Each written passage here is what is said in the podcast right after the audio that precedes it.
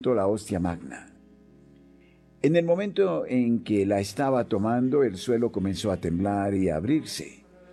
Y cuando Oswald se aferró al altar para no caer, el sacerdote logró recuperar la hostia de su boca.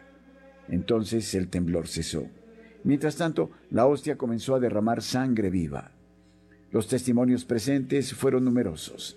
Rápidamente la noticia se difundió por toda la nación. El mismo emperador Maximiliano I se convirtió en un ferviente devoto. Hoy es posible visitar la iglesia de San Oswald, donde está expuesta la preciosa reliquia de la hostia manchada de sangre. Además existen numerosas pinturas que ilustran el prodigio.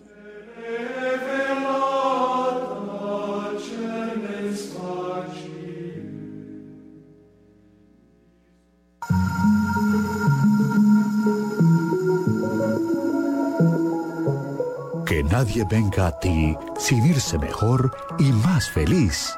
Madre Teresa de Calcuta. Radio María, un oasis de paz.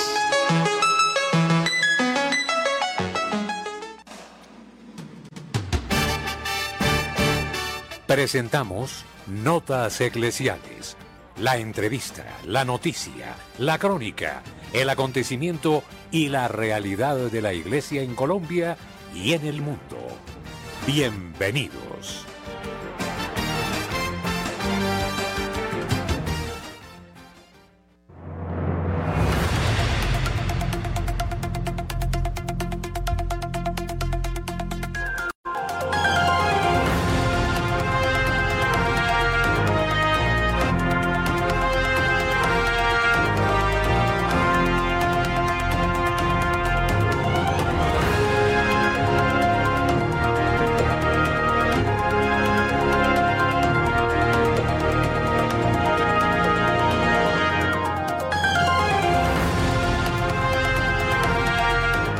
Radio María es gracia y presencia. Bienvenidos a la información, los hechos de actualidad en la Iglesia Católica, las noticias de interés en el mundo. Les estamos saludando Luis Fernando López, Camilo Ricaurte y este servidor, el Padre Germán Acosta.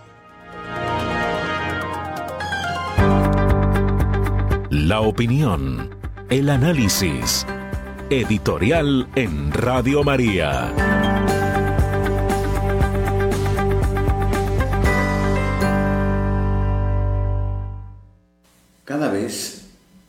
Mayor frecuencia, quienes hacen preguntas expresan perplejidad, sugieren distinciones respecto a la narrativa que quiere el presidente ruso Vladimir Putin como símbolo del mal, responsable del genocidio y de todas las maldades posibles, y la necesidad de hacerle la guerra, estildado de enemigo de Occidente, típico representante de un Occidente que se odia a sí mismo. Si entonces son los católicos los que hablan, he aquí la cita de Benedicto XVI, aquí hay un autodesprecio de Occidente que solo puede ser considerado como algo patológico.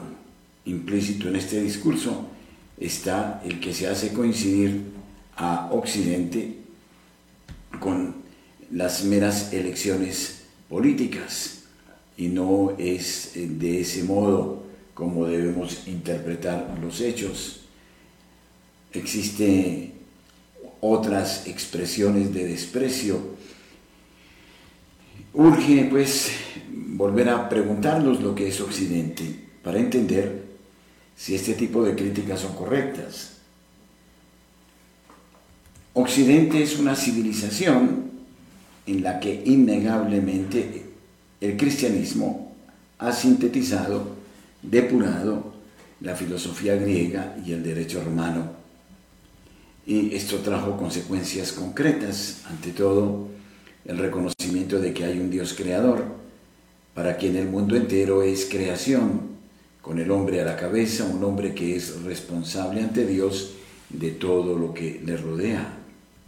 Significa que hay un orden natural que corresponde al plan de Dios para los hombres y para toda la realidad, que también nosotros estamos llamados a sostener con nuestras reglas sociales este orden. Significa que cada persona tiene un valor y que ese valor eh, hace que la persona valga por sí misma, desde sí misma. Y por ende que la vida es sagrada e indisponible y que hay derechos naturales que anteceden a los estados y comunidades sociales y que los estados y comunidades sociales deben garantizar. Significa también una concepción de la historia lineal que tiene como momento conclusivo el juicio final, ya que el hombre está llamado siempre a construir la Jerusalén terrena a imagen de la Jerusalén celestial. De aquí se sigue también el valor positivo del trabajo y por tanto también la concepción del auténtico mm, desarrollo. Pero ¿por qué este autodesprecio significa el rechazo de las memorias, de las raíces de Occidente? del autodesprecio que hablaba Benedicto XVI.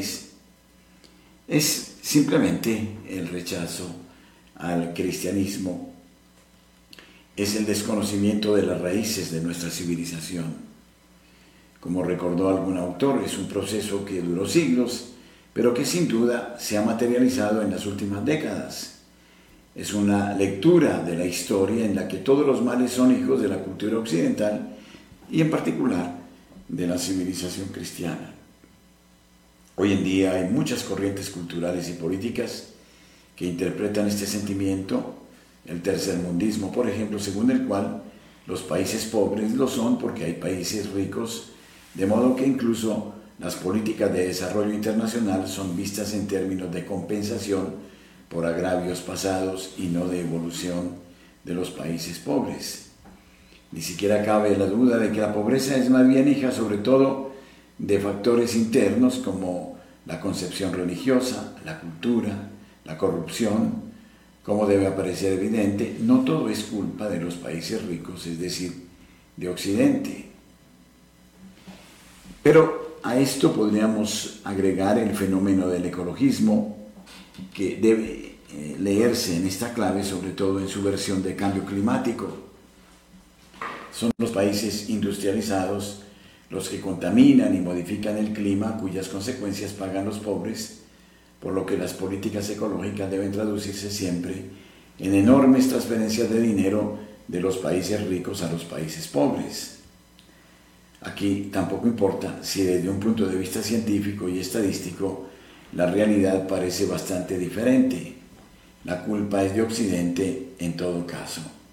Y otra vez, el indigenismo, la exaltación mitológica de los pueblos indígenas que obviamente eran felices antes de la llegada de los colonizadores occidentales, olvidando que las culturas primitivas son todo menos un ejemplo de respeto por la persona y el medio ambiente.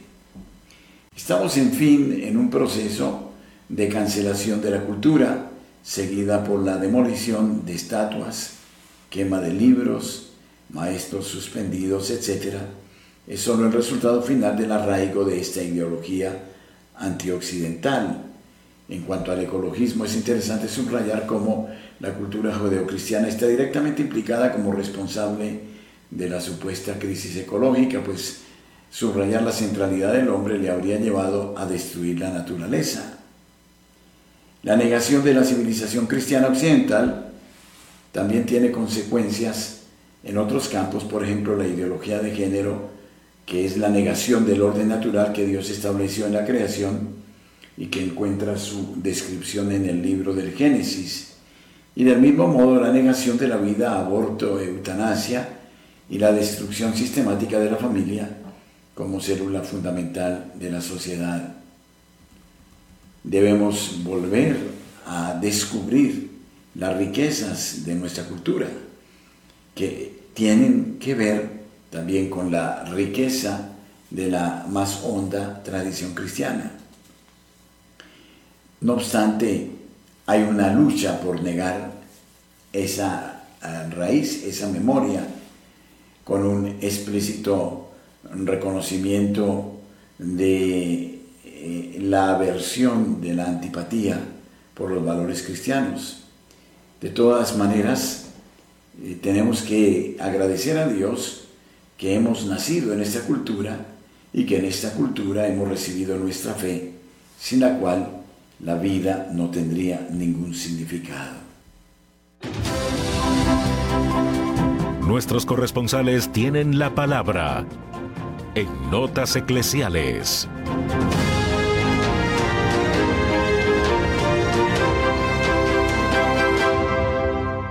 A las 8 de la mañana, 11 minutos, iniciamos esta ronda informativa por el país. Iniciamos en la ciudad de Cartagena con Rosa Rieta. Rosa, buenos días. Buenos días, buenos días a toda la amable audiencia Radio María. Principio de la sabiduría es el temor a Dios y para algunos la palabra temor lo relacionan con una película de terror, como si el temor no estuviera latente en nuestras vidas o fuera una antigua pretensión pasada de moda para asustar y alejar de Dios, que es amor, pero también es justicia.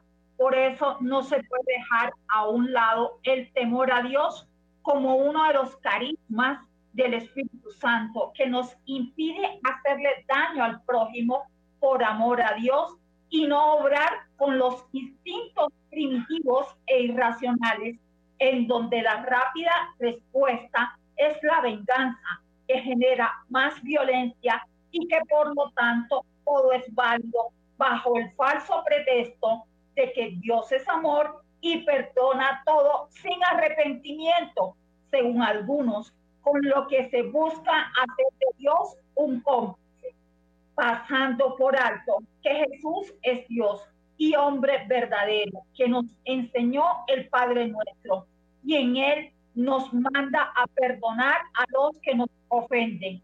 Es la condición primordial que nos pone Jesús la tarea para ser perdonados porque es lo que hace que el corazón se detenga y no dispare al prójimo ni de palabras que hieren el corazón, ni de obras para acabar con la vida que le pertenece a Dios desde la inserción hasta la muerte natural. Como manda el quinto mandamiento de la ley de Dios, no matarás, ya que está incluido en el amor a Dios y al prójimo a quien hay que amar como a uno mismo. ¿Y quién quiere que lo maten?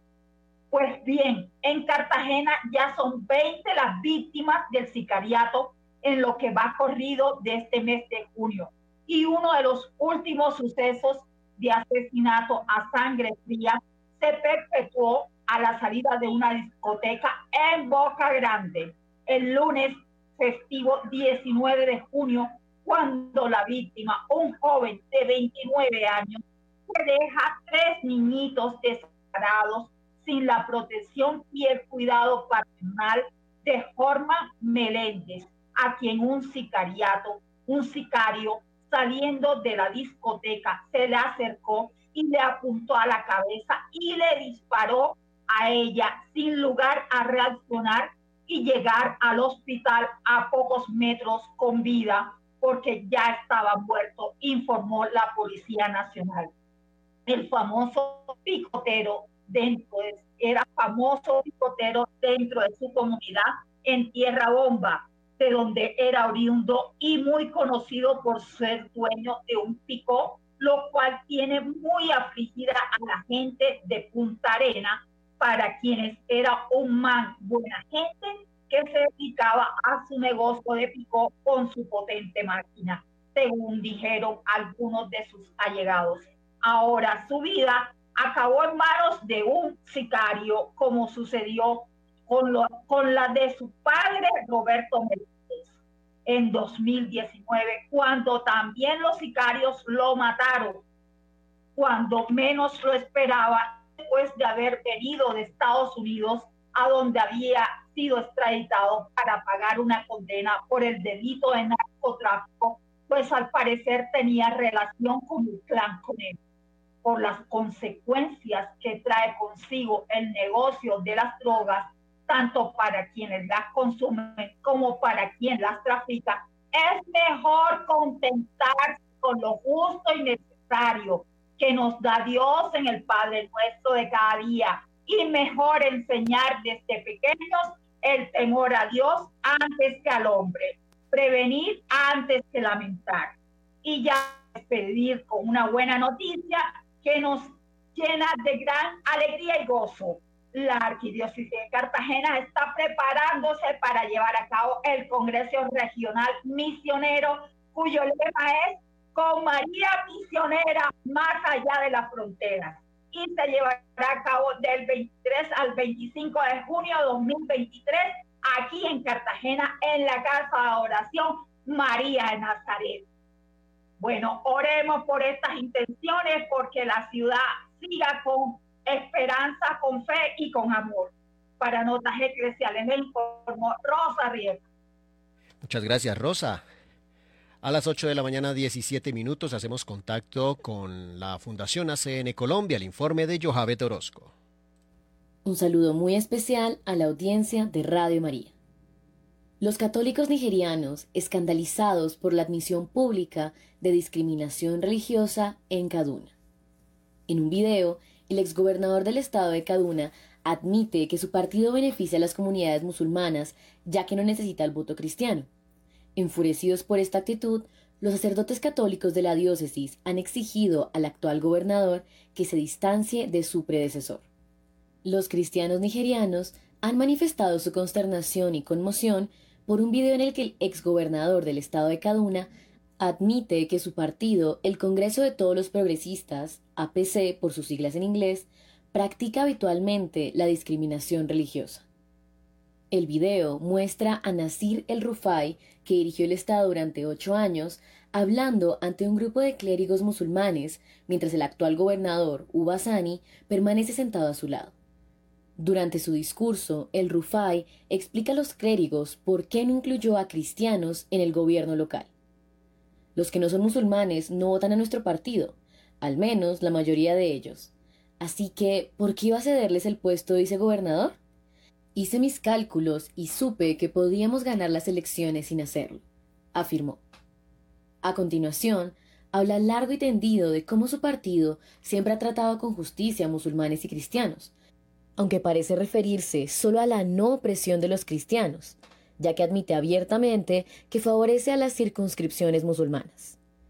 Por supuesto, Cubao, una zona musulmana, fue la que más nos votó, así que haré algo más por Cubao porque nos votaron. Lo que haré por Java, una zona cristiana, será una parte de lo que haré por Cubao, porque Java no nos votó, afirmó. El Rufai dice a los clérigos musulmanes reunidos que le aplauden con entusiasmo en todo momento que esto es lo que aprendió de ellos. Lo que ustedes, musulmanes y ulemas, nos enseñaron es que el liderazgo en el Islam tiene que ver con la justicia. Dice y añade, nadie puede decir que ha sido oprimido por no ser musulmán, pero uno da preferencia a quien le apoya. A continuación, el exgobernador insta a su audiencia a garantizar que los musulmanes sigan dominando la política local en el futuro. Así, cuando Ubasani termine su mandato y sea reelegido de nuevo, serán 16 años. Dice el Rufai, quien cumplió el mismo ocho años antes de pasar el testigo al actual líder. Luego tendremos otro mandato, lo que hará 24 años. Será entonces cuando todo el mundo comprenda y diga, vale, lo entendemos, Conocemos nuestro estatus y sabemos que los musulmanes no nos oprimirán. Eso es todo. Y veréis que habrá paz. Juro por Dios que este ha sido nuestro plan desde el primer día que lanzamos el APC en el Estado. En reacción a estas declaraciones, enviadas también a ACN, un grupo de sacerdotes católicos ha escrito al actual gobernador exigiéndole que se distancie de El Rufai. Representantes de la Asociación de Sacerdotes Diocesanos Católicos de Kaduna, Saria y Kafanchan Todas ellas, ciudades del estado de Kaduna, han calificado los comentarios de declaración divisoria, intolerante, odiosa e impropia de un estadista, fruto de la supremacía islámica de la política en el estado de Kaduna y en Nigeria. Lejos de sentirse tratados de forma equitativa, los sacerdotes afirman que nosotros y nuestras comunidades hemos sido las principales víctimas de las atrocidades de un gobierno ineficaz, sobre todo en los últimos ocho años y que concretamente como sacerdotes, nuestra asociación casi ha perdido la cuenta de los miembros que sufren permanentemente amenazas, secuestros y asesinatos, explican en el documento enviado a la Fundación. Según cifras recogidas por ACN, tan solo en el último año y medio, 11 sacerdotes han sido secuestrados en todo el estado de Kaduna. uno de ellos apenas el domingo 11 de junio. Dos fueron posteriormente asesinados, mientras que otro sacerdote fue asesinado en el acto. Dos de los sacerdotes secuestrados siguen en paradero desconocido. Eso sin contar los numerosos pastores de otras denominaciones y las incontables comunidades cristianas que están siendo constantemente asaltadas, saqueadas e incendiadas, y cuyos habitantes son secuestrados para pedir rescate o asesinados sin que ninguno de los perpetradores sea procesado y sin recibir los supervivientes ningún apoyo de la Agencia Estatal de Gestión de Emergencias o de la Agencia Nacional de Gestión de Emergencias, ni de ninguna otra agencia gubernamental. La única respuesta que suelen recibir del gobierno son acusaciones extravagantes e inhumanas de haber provocado a los asesinos, calificando estas atrocidades de venganzas justificadas, además de la imposición de toques de queda punitivos y la proscripción de asociaciones socioculturales y desarrollo de algunas comunidades. Se quejan los sacerdotes. No obstante, los firmantes católicos de esta carta insisten en que conceden al actual gobernador el beneficio de la duda. Nos dirigimos a usted porque queremos que tenga éxito. La religión debería ocupar el lugar que le otorga la Constitución y nunca debería utilizarse para encubrir la incompetencia del fracaso. La paz y el progreso de nuestro Estado nunca debería usarse como moneda de cambio por un terrible cálculo de la política. Le aseguramos nuestro irreductible apoyo y nuestras oraciones, y confiamos en que Dios le dará la sabiduría para gobernar y conferir al Estado de Caduna una reputación envidiable entre los demás estados. Escriben los sacerdotes. Desde la Fundación ACN Colombia, Ayuda a la Iglesia que Sufre, este fue un informe de Johabed Orozco. Muchas gracias, Johabed.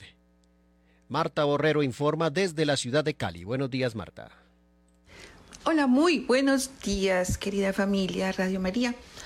¿Sabían ustedes que a Cali la llaman por muchos nombres? Porque algunos la conocen como la capital de la salsa, la capital deportiva de Colombia, la sucursal del cielo, pero también tiene un nombre y es la ciudad de los siete ríos. Este último nombre gracias a que nuestra ciudad es atravesada por siete ríos que nos han dictaminado cómo la ciudad creció, se desarrolló y se organizó hoy en día. Aunque muchos caleños no conocen los nombres de estos siete ríos, sin duda alguna han sido parte integral de nuestra identidad. Históricamente han sido las arterias que sostienen a Santiago de Cali. El río Cali es el primero, conocidísimo por su ubicación a lo largo de la ciudad, porque atraviesa la ciudad. Este río nace en el occidente, en los cerros de Cristo Rey y las Tres Cruces. Allí nace nuestro río Cali. El río Cauca que nace en el macizo colombiano, el río Pance que nace en las montañas de los Farallones a cuatro mil metros sobre el nivel del mar, el río Cañaveralejo que nace sobre las montañas del Parque Nacional Natural de los Farallones, el río Lili, que nace en el Alto del Otoño a 2.300 metros sobre el nivel del mar, en la parte alta de Villa Carmelo, el río Meléndez, que nace en el sector de la Corea a 2.800 metros sobre el nivel del mar, en los farallones, bajo el en la parte baja del corregimiento de la Buitrera, el río Aguacatal al norte de nuestra ciudad en el corregimiento de la Elvira. Allí nace este río. Y estos siete ríos, el Aguacatal, el Meléndez, el Lili, el Cañaveralejo, Pance, Cauca y Cali, son unas arterias preciosas, naturales, regalos del Altísimo para este territorio, pero lamentablemente los indicadores ambientales de la ciudad, según datos recientes de Cali, cómo vamos, no son nada alentadores. Cinco de estos siete ríos que surcan la capital del Valle del Cauca presentaron deterioro. Se presentó un incremento del 60% en las quejas por ruido y por cada habitante de la ciudad. Solo hay 4.6 metros cuadrados de zonas verdes.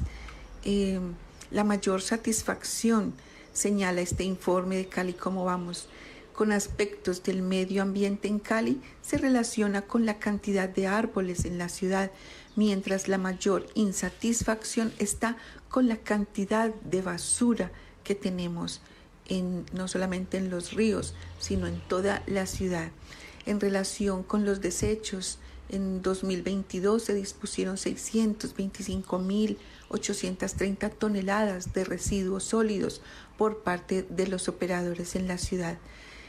Eh, se debe mejorar definitivamente esta la visión del regalo de Dios para este territorio, conservar estas fuentes hídricas más limpias, mm, sanearlas.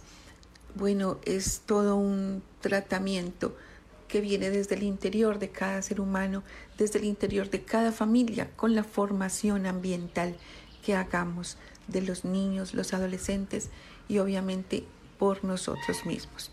Soy Marta Borrero, desde Santiago de Cali, para las notas eclesiales de la Radio María.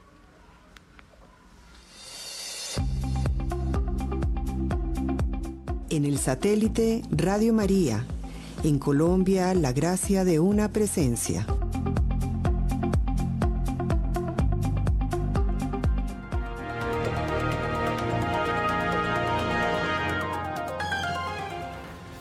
En Cartagena se realiza el Congreso Regional Misionero desde el 23 al 25 de junio con el lema Con María Misionera más allá de las fronteras. Y les comentamos a ustedes que el presbítero José Ricardo Santo Rodríguez es ahora el nuevo administrador diocesano en la diócesis de Vélez, en el departamento de Santander. El Colegio de Consultores de la diócesis de Vélez, organismo constituido por sacerdotes de esta jurisdicción, ha dado a conocer la elección del padre José Ricardo Santos Rodríguez como administrador diocesano de esta iglesia particular que peregrina en el departamento de Santander. Este encargo se produce luego que el pasado mes de abril el Papa Francisco designara a Monseñor Marco Antonio Merchán Ladino como obispo de la diócesis de Neiva. Monseñor Merchán era quien desde el año 2016 venía pastoreando la diócesis de Vélez en Santander. El nuevo encargado de liderar la misión que adelanta esta jurisdicción eclesiástica es oriundo del municipio santanderiano conocido como Camonte. Realizó estudios en el Seminario Mayor San Carlos Borromeo de San Gil. Es licenciado en Filosofía y Ciencias Religiosas de la Universidad Santo Tomás. En 2014 recibió su licenciatura en Comunicación Institucional de la Iglesia de la Universidad Santa Cruz de Roma en Italia. Precisamente desde el año 2005 el Padre Santos se había venido desempeñando como delegado de comunicaciones de esta diócesis. Además, ha sido arcipreste de los municipios de Puente Nacional y de Santo Cristo de Guabatá. Y en otro orden de cosas, en la marcha de la Iglesia en Colombia, se siguen realizando capacitaciones sobre cultura del cuidado en la provincia eclesiástica de Popayán. En Pasto culminó la primera etapa de la iniciativa Iglesias Particulares Seguras y Protectoras. Del 14 al 15 de junio, la diócesis de Pasto acogió las últimas jornadas de capacitación del proyecto pedagógico que desde octubre de 2022 viene adelantando la Conferencia Episcopal de Colombia en las provincias eclesiásticas del país bajo el propósito central de apoyar a las jurisdicciones en la implementación de políticas orientadas a la protección de menores y prevención de la pederastia. El documento eh, que orientará los trabajos del sínodo y los arzobispos delegados de Colombia para el mismo, concretamente de lo que será el sínodo en el mes de octubre. Este martes 20 de junio el Vaticano dio a conocer el Instrumentum Laboris para la primera sesión de la decimosexta Asamblea General Ordinaria del Sínodo sobre la sinodalidad que será realizada del 4 al 29 de octubre del año en curso. El texto recoge las ideas centrales que orientarán los trabajos de este encuentro que se enmarca en el título Por una iglesia sinodal, comunión y participación. Interesante esta noticia que desde luego implica a toda la Iglesia Universal y que nos interesa conocer más de cerca. De acuerdo con el padre Francisco Mejía, director del Departamento de Catequesis y Animación Bíblica del Secretariado Permanente del Episcopado Colombiano, estas orientaciones servirán para guiar el discernimiento de quienes van a participar en la primera sesión de la Asamblea. El presbítero indicó también que por parte de la Iglesia colombiana estarán presentes allí Monseñor Luis José Rueda Aparicio, arzobispo de Bogotá y presidente de la Conferencia Episcopal de Colombia, Monseñor Ricardo Tobón Restrepo, arzobispo de Medellín, y Monseñor José Miguel Gómez Rodríguez, arzobispo de Manizales. El Instrumentum Laboris consta de dos eh, macrosecciones que aportan una visión dinámica del concepto sinodalidad. En la sección A se destaca la experiencia de las etapas previas del proceso y el camino a seguir para llegar a ser cada vez más iglesia sinodal.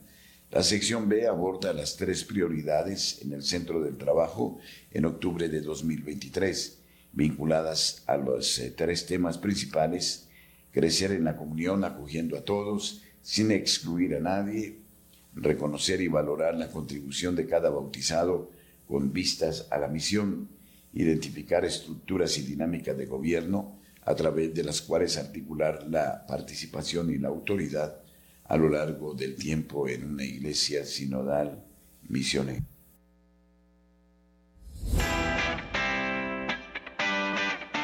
Apreciados oyentes de la ciudad de Cali, gracias por distinguirnos con su amable sintonía. Somos familia nuestra madre nos acoge con singular afecto. Somos invitados a su casa para vivir unidos la experiencia de comunión con nuestros hermanos.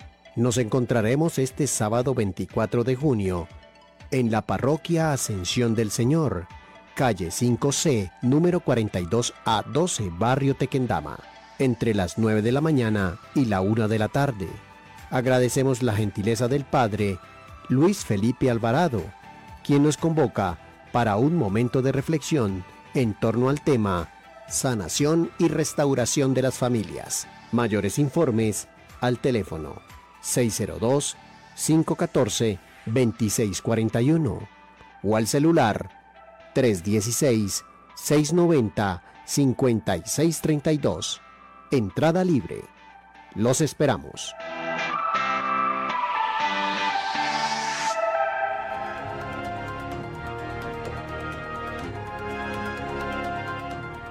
8 de la mañana 34 minutos. Y en más noticias eh, de Colombia, el obispo de Buenaventura, Monseñor Rubén Darío Jaramillo, reafirmó la voluntad de la Iglesia de seguir colaborando con el logro de la paz en esta ciudad portuaria y expresó su confianza en que para la primera semana de julio se pueda instalar la mesa de negociaciones. La ciudad de Buenaventura, ubicada en la costa del Pacífico colombiano, ha vivido asolada los últimos años a causa de los enfrentamientos entre las bandas criminales de los Shotas y los espartanos por el control de la ciudad. Pero en septiembre del 2022 ambos grupos manifestaron su intención de acogerse al plan de paz total del gobierno de Gustavo Petro, para lo cual en octubre acordaron una tregua con la intermediación de la Iglesia, que llevó a una paulatina disminución del número de asesinatos hasta llegar a cero muertos hacia finales del año. Este nuevo escenario hizo que medios y autoridades calificaran a Buenaventura como un laboratorio de paz para otros acuerdos con bandas armadas que no gozarían del estatus político, como el caso del Ejército de Liberación Nacional. Sin embargo, en las últimas semanas los actos violentos han vuelto a la ciudad, de acuerdo a la prensa local, esto sería consecuencia de la desaparición el 9 de abril de alias Super, quien formaba parte de los Shotas. Pese a ello, la oficina del Alto Comisionado para la Paz aseguró a finales de ese mes que ambas agrupaciones habían renovado su pacto por la vida. Monseñor Jaramillo explicó que el problema en Buenaventura se origina en la falta de gobernancia y de la institucionalidad pues en los barrios son las bandas las que mandan. Aquí el Estado no viene, hay inversión social, no hay desarrollo, no hay oportunidades. Ahí no hay nada más que hacer. Si hubiera gobernanza, nada de eso pasaría, aseguró. Sobre el diálogo con las bandas, el prelado señaló que en un inicio se creyó que la mesa de negociaciones se instalaría en uno o dos meses. Sin embargo, esta etapa se ha alargado desde el mes de septiembre del año 2022, tratando que estos grupos mantengan la luz de la esperanza y que vean la salida negociada, que es lo mejor para ellos y para una sociedad que está demandando paz y rechazando todo tipo de violencia. El obispo de Buenaventura explicó que durante este tiempo ha habido diálogos privados en los que también ha participado un representante de la oficina del Alto Comisionado para la Paz. En este sentido, aunque actualmente estamos en un punto complicado por el regreso de la violencia, el prelado expresó su confianza en la que la mesa de negociaciones en unos 15 días ya esté instalada acá en Buenaventura. No obstante, indicó que es necesario que se apruebe la ley de sometimiento, cuyo proyecto fue presentado en el Congreso el 15 de marzo pasado, porque será el marco jurídico para tratar con las bandas criminales y con eso la negociación tendría valor. Mientras tanto, esta mesa va a ser más que de buena voluntad, apuntó. Monseñor Jaramillo recordó asimismo que en todo este proceso el papel de la Iglesia Católica es el de acompañamiento tal como sucede en las negociaciones con el ELN. 8 de la mañana, 37 minutos.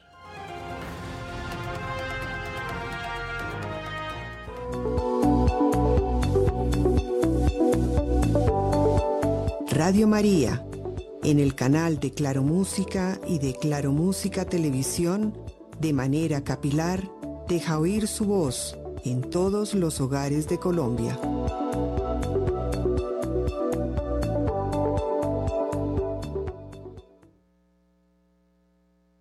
Y se realiza el primer trasplante de riñón con donante vivo en el suroccidente de Colombia fue efectuada en el hospital de la diócesis de Pasto.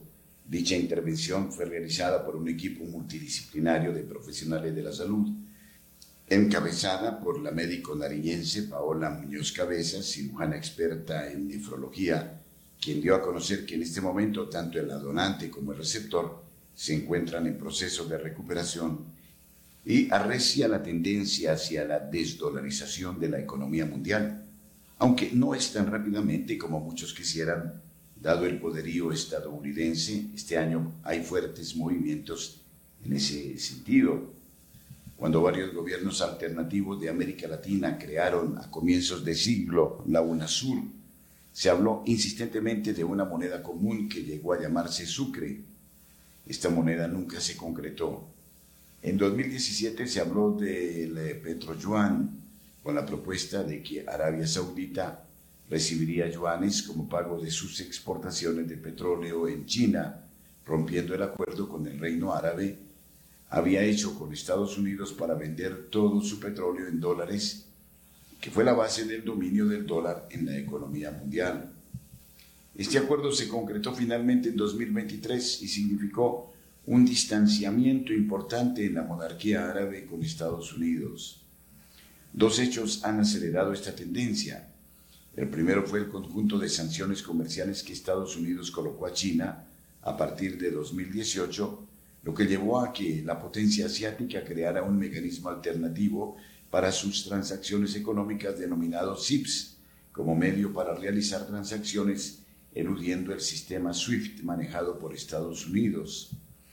El segundo fue la aplicación de duras sanciones por parte de Estados Unidos a Rusia desde 2014 y que se profundizaron en 2022 a raíz de la guerra en Ucrania, incluyendo la exclusión de Rusia del mecanismo SWIFT, ante lo cual ésta desarrolló su propio mecanismo denominado PESA para hacer transacciones interbancarias. Esto provocó una generalizada acción en, en muchos países que se sintieron vulnerables a posibles decisiones unilaterales de Estados Unidos de colocar sanciones en pos de sus intereses geopolíticos, cosa que ya se había visto en casos como Irán, Venezuela y Cuba, entre otros. Las autoridades de la potencia del norte manifestaron preocupación por la voluntad de muchos países de eludir el uso del dólar para sus transacciones comerciales. El propio senador republicano Marco Rubio señaló que en 2028 Estados Unidos no podrá sancionar a ningún país, pues habrá muchos países que usen monedas distintas al dólar para sus transacciones. A pesar de eso, solamente en 2022 las transacciones comerciales chinas en yuanes superaron a las efectuadas en dólares. El propio senador Marco Rubio señaló que no habrá sanciones a ningún país, pues habrá muchos países que usen monedas distintas. El movimiento hacia el uso de otras monedas en el comercio internacional no es equivalente a la tendencia a la desdolarización de las reservas internacionales, pues en abril de 2023, según el Fondo Monetario Internacional, el dólar representaba el 54% de las reservas mundiales, mientras que el yuan tenía solamente el 2,5% de esas mismas reservas y el euro cerca del 19%. De todas maneras, la importancia de China en el comercio internacional es creciente, pues ya en 2021 el comercio internacional de este país representó 6.064 millones de dólares, casi un 30% más que el de los Estados Unidos, que fue de 4.691 billones, y esta diferencia se ha acrecentado con el déficit comercial de Estados Unidos con China y el hecho de que ésta se ha convertido en el principal socio comercial de casi todos los países del mundo, a raíz de las sanciones que Estados Unidos puso a Rusia por su intervención en Ucrania, lo cual representó millones de dólares perdidos por la Federación Rusa, se ha extendido una oleada de países que proponen la desdolarización, comenzando por el abandono o disminución del papel del dólar en los intercambios comerciales. Mientras tanto, Rusia ha intensificado sus esfuerzos de desdolarización en el último año y Putin firmó una orden ejecutiva en marzo de 2022 que prohibía a los países no amigos firmar contratos de gas natural en cualquier moneda que no fuera el rublo. En los últimos meses se ha acentuado esta tendencia hacia la desdolarización, como lo corroboran declaraciones de muchos dirigentes mundiales.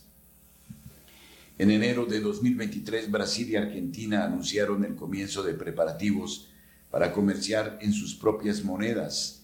El 21 de febrero, Irak aprobó el uso de yuanes para su comercio con China. En marzo, Francia vendió a China 65 mil toneladas de gas licuado en yuanes y en ese mismo mes Brasil realizó un acuerdo con China para negociar en yuanes. Por su parte, India realizó en abril un acuerdo con Malasia para que los negocios con ese país se realizaran en rupias. Uno de los factores que ha determinado el debilitamiento del dólar fue la denominada expansión cuantitativa que desde 2008 llevó a la emisión de millones de dólares en los que se denominó el dinero de helicóptero emisión que no correspondía a un aumento en la producción y que representó en los últimos 15 años un 40% de aumento en los dólares en circulación, que ha sido un determinante en la inflación desbordada recientemente. Ya el dólar no tiene la exclusividad en el comercio internacional y esta tendencia puede acelerarse con la propuesta de los BRICS, Brasil, India, China, India y Sudáfrica, de lanzar su propia moneda, la cual competiría con el dólar. El hecho de que numerosos países hayan anunciado su deseo de vincularse a dicha organización puede agravar la situación para Estados Unidos. Ya numerosos países han anunciado su deseo de participar en ella, tales como Argelia, Arabia Saudita, Argentina, Egipto, Bielorrusia, entre otros. Sudáfrica habla de 18 solicitudes y otros de hasta 30. La vinculación a los de BRICS o al nuevo Banco de Desarrollo implica un desacople de una forma u otra del dólar. Muchas veces en la historia la realidad política y geopolítica se adelanta a los procesos económicos y aunque la voluntad de la desdolarización es clara por parte de muchos actores, eh, los Estados Unidos no se dejarán desbancar de manera pasiva.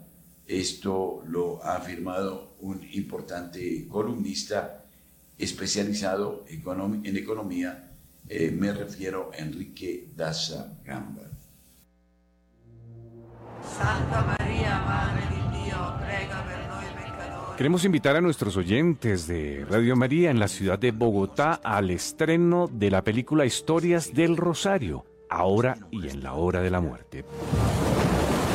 De todas las devociones a la Virgen María, Próximo sábado 24 de junio en el Cinemark del Centro Comercial Parque La Colina.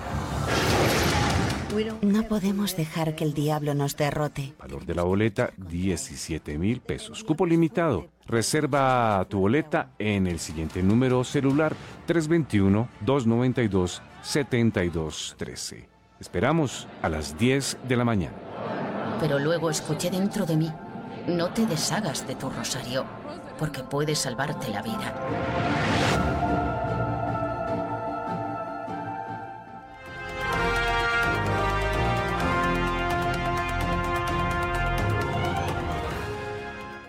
La prolongación de la guerra de Ucrania está trayendo consigo notables consecuencias políticas, entre las que se incluye la creciente presión que Washington ejerce para que se alineen con él los países que todavía no lo han hecho.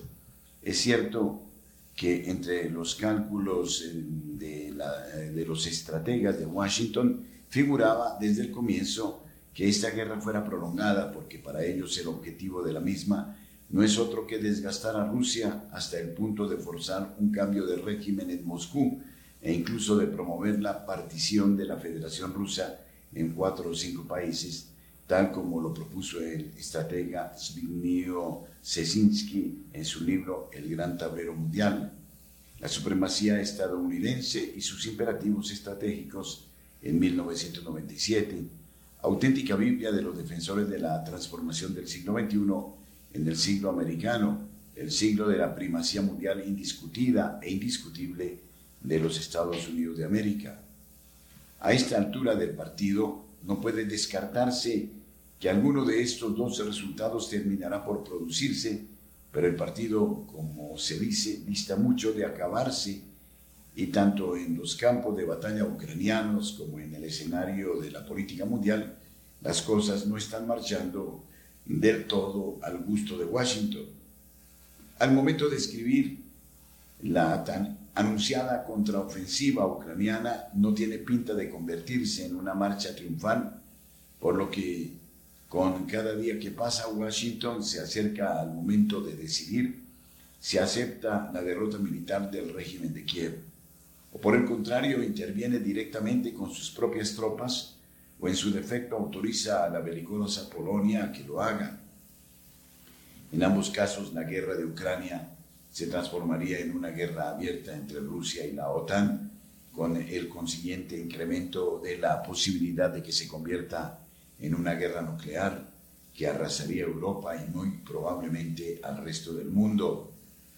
Esta fatídica eventualidad rompería a la OTAN, como ya lo anuncian las crecientes divergencias entre Alemania, cada vez más comprometida con la estrategia de escalar el conflicto, y Francia cada vez más comprometida con la de, desescalarlo. En los Estados Unidos el frente interno presenta así graves problemas. La campaña presidencial ya está en marcha, componiendo una imagen en la que los bajos índices de popularidad de Biden contrastan con altos índices de popularidad de Trump, índices que en vez de disminuir crecen debido paradójicamente a las causas judiciales abiertas contra él. Trump no para de denunciar la guerra de Ucrania y de afirmar que si él fuera presidente le pondría fin en 24 horas. Algo equiparable hace Robert Kennedy Jr., el flamante precandidato demócrata a la presidencia. En el llamado sur global las cosas tampoco marchan bien. China estrecha cada vez más sus relaciones con Rusia al tiempo que las intensifica con los países de Asia Central. India, la nación más poblada del mundo, ha declarado que la guerra de Ucrania no es eh, su guerra y ha rechazado tajantemente la invitación de Washington a unirse a la OTAN, proyecto que incorporaría a dicha alianza militar Australia, Nueva Zelanda, Corea del Sur y Japón. En África se acercan a la mayoría los países que se niegan a tomar partido y siete de ellos, encabezados por Sudáfrica, presentaron la semana pasada un plan de paz en Kiev y Moscú, como ya lo hizo Brasil, como se recordará. En nuestra América, Washington no puede contar con Cuba, Bolivia, Nicaragua y Venezuela, y en definitiva ni siquiera con México y por ahora tampoco con Argentina. Lo que en cambio es muy probable es que Biden dé por descontado el apoyo estricto de Colombia. Al fin y al cabo, Iván Duque consintió que nos eh, metiera por la puerta del servicio en la OTAN con el estatuto de socio privilegiado que se parece mucho al que los señores suelen conceder a sus más fieles sirvientes. Pesa además a su favor el largo historial de apoyo sin fisuras de nuestro país a las decisiones de Washington en todas las coyunturas, incluidas las dos guerras mundiales y la guerra de las Malvinas. Pero ha llegado la hora de que no nos siga tomando como incondicionales en primer lugar, porque es claro que ahora nos necesita más de lo que le necesitamos a Él. Cada voto, cuando en esta difícil coyuntura mundial eh, aumenta la suya, en la medida en la que decrecen los votos favorables a Washington en nuestra América y en el sur global. Por lo que está abierta la posibilidad de decirle a Biden que si quiere nuestro voto, debe negociar antes con nosotros una agenda que incluya en primer lugar el compromiso suyo de poner fin a la fatídica guerra contra el narcotráfico, siga con la luz verde a un incremento y mejor eh, actuar en eh, eh, las relaciones con Venezuela, su apoyo a la autoridad de nuestra deuda externa y a un eventual reajuste de la misma y la reducción escalonada de la presencia militar norteamericana en nuestro suelo. Por último, y no por último menos importante, asistencia técnica y financiación de la construcción de los ferrocarriles que unirán a Barranquilla con Buenaventura y a esta con Florencia Caquetá. Bueno, son los pensamientos de quienes estudian la política a nivel mundial. En este caso es un pensamiento que traemos de Carlos Jiménez Moreno.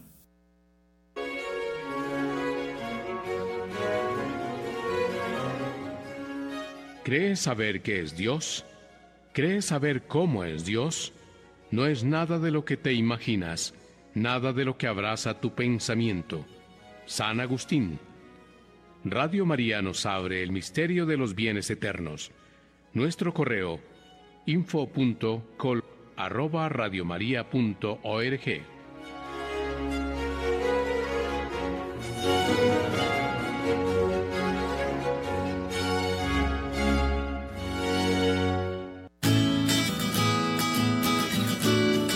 Apreciados oyentes del municipio de Aguachica Cesar, gracias por distinguirnos con su amable sintonía. Somos familia. Nuestra madre nos acoge con singular afecto. Somos invitados a su casa para vivir unidos la experiencia de comunión con nuestros hermanos. Nos encontraremos el sábado 24 de junio en la parroquia María Auxiliadora, calle 16, número 750, vía Puerto Mosquito, de 9 de la mañana a 12 del mediodía. Mayores informes al 310-715-1126. Agradecemos la gentileza del Padre Fray Camilo Rada, quien nos convoca para un momento de reflexión. Los esperamos.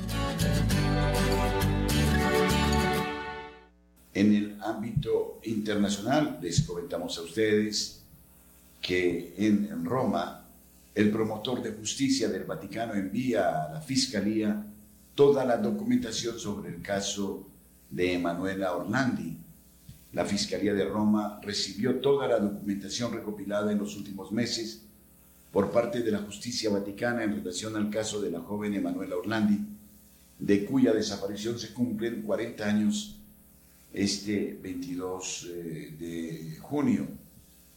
El anuncio de la colaboración judicial proviene de la oficina del promotor de justicia del Estado de la Ciudad del Vaticano, a cargo de Alessandro Didi, quien decidió reabrir la investigación a finales del año pasado. Posteriormente, en mayo pasado, la Fiscalía de Roma también inició una nueva investigación sobre el caso. La Santa Sede indica en un comunicado que en lo que se refiere al asunto de Manuela Orlandi en los últimos meses, esta oficina ha recogido todas las pruebas disponibles en las estructuras del Vaticano y de la Santa Sede, buscando también pruebas a través de conversaciones con los responsables de algunas oficinas en el momento de los hechos. Se puede leer en el comunicado de la Santa Sede. También se indica que se ha procedido al examen del material confirmando algunas líneas de investigación dignas de ser profundizadas y transmitiendo toda la documentación pertinente en las últimas semanas a la Fiscalía de Roma para que la examine y proceda en la dirección que considere más oportuna. El promotor continuará sus actividades en este sentido en los próximos meses cercano al dolor de la familia de Emanuela y consciente del sufrimiento que se siente por la desaparición de una familiar ver el comunicado. Hija de un empleado del Vaticano en la prefectura de la Casa Pontificia, Emanuela desapareció en 1983 a la edad de 15 años en el centro de Roma, yendo a sus clases de flauta a poca distancia de Piazza Navona. Aquel 22 de junio de 1983, Emanuela salió de su casa en las inmediaciones del Vaticano donde vivía con sus padres y hermanos, cerca de las 16 y 30 como cada miércoles y viernes cuando asistía a sus clases de música. Sobre las 19.30 se comunicó telefónicamente con su hermana, siendo el último contacto que mantuvieron con ella. A lo largo de los años, la prensa italiana ha seguido especialmente este caso misterioso que presentaba varias hipótesis, incluyendo las vinculadas a los grupos terroristas, la mafia, etc., y que conducían a callejones sin salida. Amigos oyentes, es importante colaborar en esta etapa del año con Radio María. Les invitamos a usar, si ustedes así lo quieren, el bono de colaboración con Radio María en la búsqueda del tesoro. Radio María de Colombia necesita esta ayuda, este refuerzo para poder ir adelante con sus obligaciones. Invitamos a los oyentes en todo el país a vincularse con este bono que nos va a ser de inmenso beneficio. Agradecemos su aporte generoso que nos eh, llevará a un compromiso serio con este trabajo. Realizaremos este viernes un especial de impulso del bono de generosidad por Radio María, que guardará para ustedes un tesoro muy importante. Ojalá su apoyo nos sea bastante eh, generoso, de tal manera que ayudemos a llevar adelante las tareas, los trabajos de Radio María. Mañana acompáñenos en este especial que incrementará la generosidad para nuestro trabajo con la radio. Muchísimas gracias por eh, sintonizarnos, gracias por acompañarnos en este momento. Les invitamos a proseguir en nuestra programación. Luis Fernando López, Wilson Urquijo, Camilo Ricaurte, este servidor, el Padre Germán Acosta, agradecen a ustedes su compañía. Buen consejo al que lo necesita. 9 en punto.